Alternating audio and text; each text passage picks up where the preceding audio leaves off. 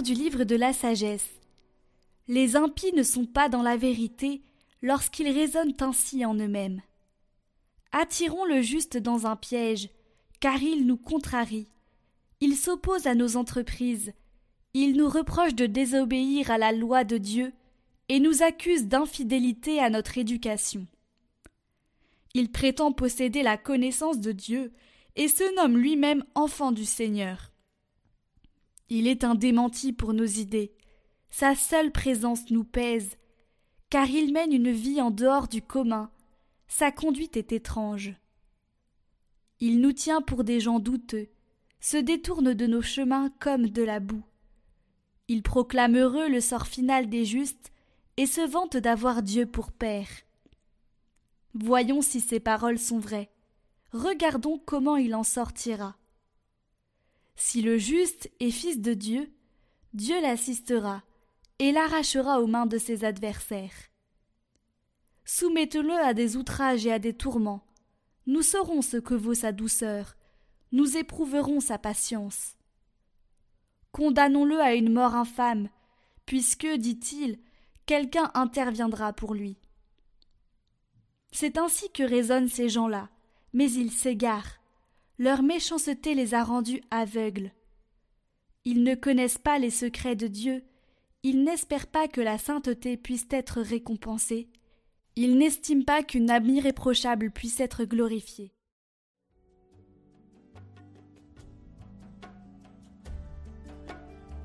Le Seigneur est proche du cœur brisé. Le Seigneur affronte les méchants pour effacer de la terre leur mémoire. Le Seigneur entend ce qu'il appelle, de toutes leurs angoisses il les délivre. Il est proche du cœur brisé, il sauve l'esprit abattu. Malheur sur malheur pour le juste, mais le Seigneur chaque fois le délivre. Il veille sur chacun de ses os, pas un ne sera brisé. Le Seigneur rachètera ses serviteurs, pas de châtiment pour qui trouve en lui son refuge.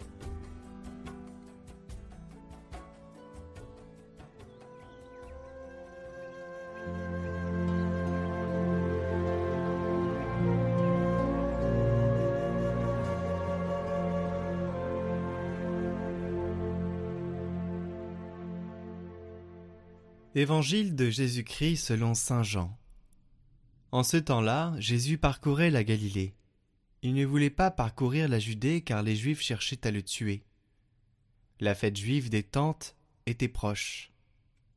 Lorsque ses frères furent montés à Jérusalem pour la fête, il y monta lui aussi, non pas ostensiblement, mais en secret.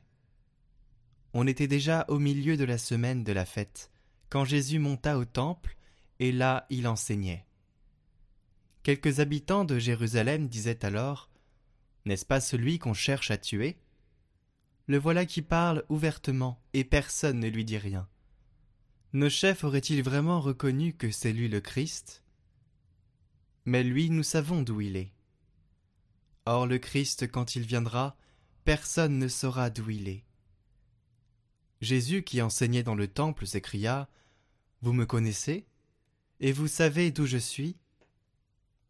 Je ne suis pas venu de moi-même, mais il est véridique, celui qui m'a envoyé, lui que vous ne connaissez pas. Moi je le connais, parce que je viens d'auprès de lui, et c'est lui qui m'a envoyé. On cherchait à l'arrêter, mais personne ne mit la main sur lui, parce que son heure n'était pas encore venue.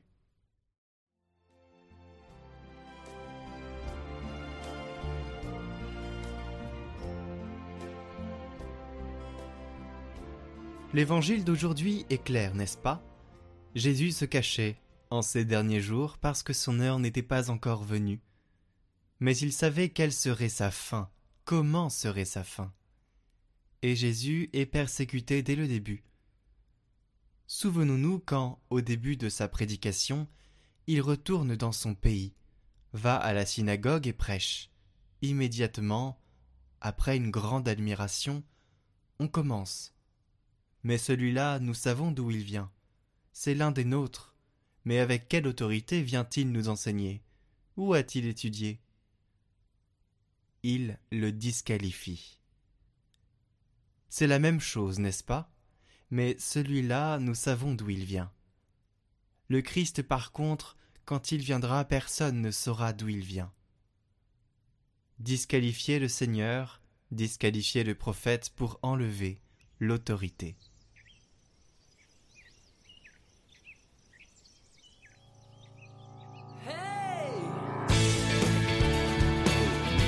Votre émission priante chaque jour de carême.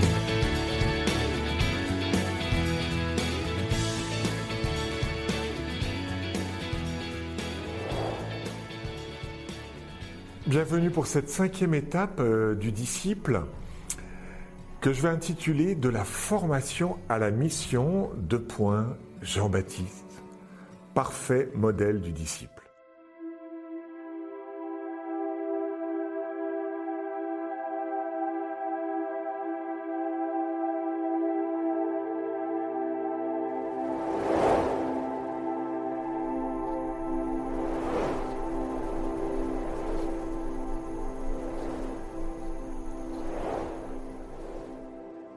Alors je lis au chapitre 6. Hein. Il parcourait les villages à la ronde en enseignant. Il appelle à lui les douze. Il se mit à les envoyer en mission deux à deux en leur donnant pouvoir sur les esprits impurs. Il leur prescrivit de ne rien prendre pour la route qu'un bâton seulement. Vous voyez, on a eu ce long temps euh, où on était d'abord disciple, ensuite apôtre, et là apôtre, envoyé. C'est-à-dire qu'à un moment donné, euh, bien sûr, j'ai terminé cette formation avec Jésus, ou plus exactement, j'ai compris que la première formation, c'est d'être avec lui. Jésus veut des amis, il veut pas des serviteurs. Mais cette amitié, elle va être au service de la mission. À un moment donné, il faut partir. Hein voilà. Et donc, il les envoie deux par deux. Donc, ils ont entendu deux choses. Je t'appelle au bord du lac je t'appelle en haut de la colline et je t'envoie. Euh, c'est très concret, hein. c'est-à-dire que en paroisse, un curé, euh, les gens me disent on a besoin d'être envoyé. Ben oui, on a monté un groupe qui s'appelle Bio, euh, je sais pas quoi, Bio Évangile par exemple. On aime bien travailler sur la question écologique et l'Évangile. Mais est-ce que vous êtes d'accord, mon père? On voudrait être envoyé. On veut pas faire notre truc dans notre coin. Et inversement, il n'y a rien de plus terrible de voir des, paroissiens qui sont engagés des heures et des heures dans des activités, et en fait qui sont envoyés par personne. Ça veut dire qu'en fait, ils se sont auto-proclamés, ils sont auto-missionnaires. Et vous voyez, moi, je suis envoyé par un évêque, et donc, si je réussis pas, c'est pas très grave, parce que c'est pas moi qui ai décidé d'être missionnaire à tel ou tel endroit, c'est mon évêque. C'est très reposant d'être envoyé. Donc ça, c'est la première marque du disciple, il est envoyé. Deux par deux, pourquoi? Euh, bah Parce que c'est la charité qui va témoigner. Évidemment, quand les gens nous rencontrent, ils voient une communauté, un deux à deux, et ce deux à deux, il parle aux gens. On ne sait pas très bien si celui qui, porte du fruit, c'est Jacques ou Jean, c'est l'un ou l'autre, ou c'est les deux. Et puis Jacques, il est un petit peu la, euh, le caillou dans la chaussure de Jean, finalement il nous empêche. Le frère, c'est celui qui nous aide et c'est aussi celui un peu qui nous sort de notre confort et qui nous oblige à aimer et à sortir du sentiment amoureux pour être dans un amour euh, voilà, réel. Hein. Aimer non pas vos amis, comme dit Jésus, mais aimer aussi ceux qui vous agacent. Et puis le deux par deux, ça va être aussi la correction fraternelle. En fait, euh, on s'aperçoit qu'on a tout ce qu'on appelle un angle mort, c'est-à-dire que, un petit peu comme la feuille de salade sur la dent, vous voyez. Euh, enfin, vous la voyez pas, cette feuille de salade, mais tout le monde la voit. Et vous pouvez être génial à 97%, mais souvent il y a 3%, et c'est dommage, de choses qui vont pas bien et qui vont casser tout l'édifice. Moi, je pense à un groupe de musique chrétien. Ils fonctionnaient très bien, mais ils avaient des petits soucis. Et ils n'ont pas demandé d'avis, ils ne voulaient pas trop remettre leur mission, être envoyés. Et du coup, ce groupe de musique n'existe plus aujourd'hui. Quel dommage. Donc ça, c'est ce deux par deux, ce qu'on appelle l'autre, qui est là comme serviteur de la correction fraternelle. Il va me corriger, si je lui demande, bien évidemment, en lui disant, mais tiens, François, qu'est-ce que tu vois qui va pas bien chez moi? Bon. Alors, départ de mission, retour de mission. On a ce retour de mission au chapitre 6, verset 30. Les apôtres se réunissent auprès de Jésus, ils lui rapportèrent tout ce qu'ils avaient fait et tout ce qu'ils avaient enseigné. Bon. Il leur dit, venez à l'écart. En fait, quand on lit ce départ de mission au verset 6, ce retour de mission au verset 30, entre les deux, ben, il n'y a pas grand-chose au niveau de la mission. Euh, on nous dit que Hérode entend parler de, de, de Jésus, mais qu'il le prend pour Jean-Baptiste, et on nous raconte le martyr de Jean-Baptiste. Qu'est-ce que ça veut dire? Attends, vous partez en mission, vous revenez de mission, vous nous racontez rien sur la mission, et vous nous parlez de Jean-Baptiste. Pourquoi ce portrait de Jean-Baptiste entre le départ de la mission et le retour de la mission? Pour deux raisons. La première raison, c'est que, en fait, on prend Jésus pour Jean-Baptiste. Et c'est Hérode euh, qui dit euh, Ah, on, entendait parler de lui. Et l'on disait Jean le Baptiste est ressuscité d'entre les morts, d'où les pouvoirs qui, qui arrivent par sa personne. D'autres, c'est un prophète. Hérode, donc, en ayant entendu parler, disait C'est Jean que j'ai fait décapiter qui est ressuscité. Voilà, tout simplement, on prend l'un pour l'autre. Ce qui est dommage, c'est que Jésus, c'est pas Jean-Baptiste, c'est pas une personne du passé, c'est la nouveauté même. Puis la deuxième chose, c'est que, en fait, on veut nous donner comme portrait de disciple Jean-Baptiste. C'est très intéressant dans le parallèle de Matthieu. Vous avez euh, dans Saint Matthieu euh, l'envoi des douze, et à la suite de l'envoi des douze, vous n'avez pas le portrait de Jean-Baptiste, mais vous avez cette parole, Matthieu 10, Voici que je vous envoie comme des brebis au milieu des loups. Montrez-vous prudents comme des serpents, candides comme des colombes, etc. Donc on vous dit, en fait, le disciple, il va euh, être un peu comme une brebis, il va être mangé, il va vivre une épreuve, il va peut-être souffrir. Et Marc, il dit, je vous mets pas ces recommandations, à la place, je vous donne un portrait de quelqu'un qui a souffert. Jean-Baptiste, c'est le portrait du martyr. Et donc le disciple, c'est pas simplement celui qui est saisi au bord de l'eau, saisi sur son comptoir comme Lévi, mais c'est celui qui, euh, en fait, vit le mystère de la croix. Et ça, c'est difficile. Hein. On veut bien suivre Jésus quand tout va bien, mais c'est plus difficile quand, euh, de suivre Jésus quand, quand on est dans l'épreuve. Voilà. Et du coup, ça touche une parole que je vais relever. Hein, je vais m'arrêter là-dessus. Hein. Euh, C'était lui, Hérode, qui avait arrêté Jean et lié en prison à cause d'Hérodiade, la femme de Philippe son frère. Et vous pourrez lire donc les versets 17 et suivants.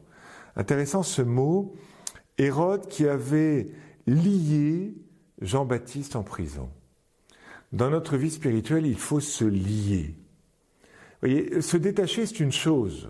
Oui, on se détache. Se lier, c'est pas pareil, c'est s'engager.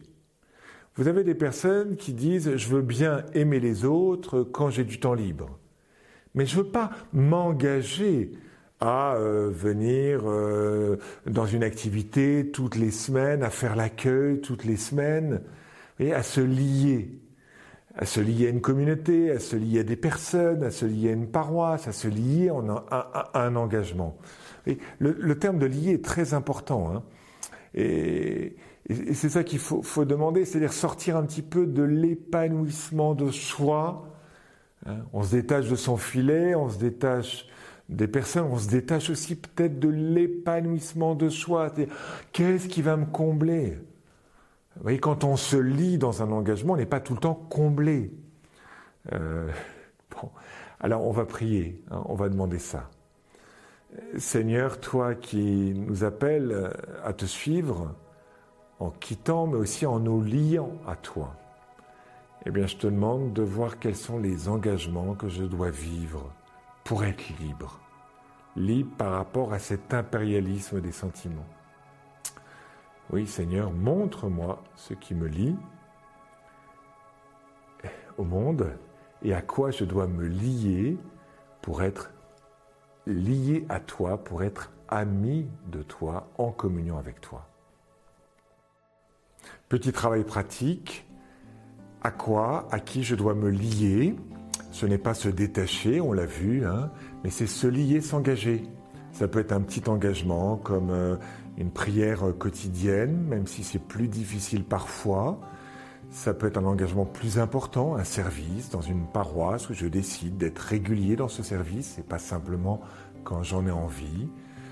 Ou ça peut être un engagement plus, plus important hein, pour des gens qui sont fiancés, de dire en fait, il faut que je me lie dans le mariage, il faut que je pose une décision sans retour. À demain.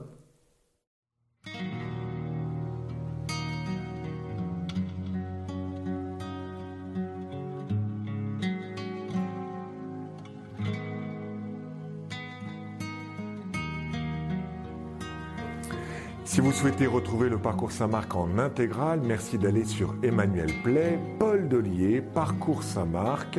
Le lien est en description sous la vidéo.